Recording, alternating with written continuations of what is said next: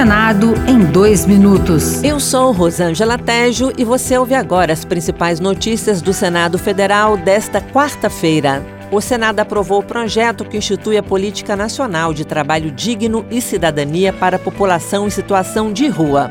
O texto que segue para a sanção presidencial prevê para essa parcela da sociedade a prioridade em vagas do ensino público, em programas sociais e de habitação popular, capacitação para o mercado de trabalho e o pagamento de uma bolsa para qualificação profissional que ainda será regulamentada. O relator senador Paulo Paim do PT Gaúcho explicou que o pagamento do benefício estará condicionado à realização de um curso. E você vai aprender uma profissão baseada no ensino técnico. E daí para frente a Enclaga é um trabalho integrado de psicólogo, pedagogo, os assistentes sociais para ir recuperando ele e trazer para uma vida normal, natural que ele merece. O relatório final da CPI das ONGs, que será votado na próxima reunião do colegiado, traz seis sugestões de projetos a serem debatidos pelo Senado. Mineração em terras indígenas, limitações às autuações do Ministério Público e a criação de uma comissão permanente do Senado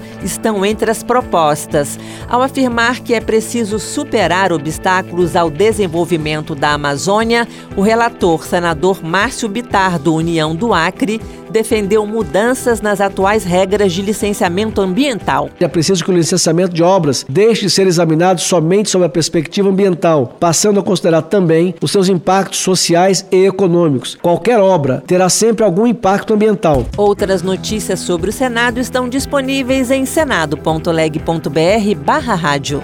Senado em dois minutos. Uma produção Rádio Senado.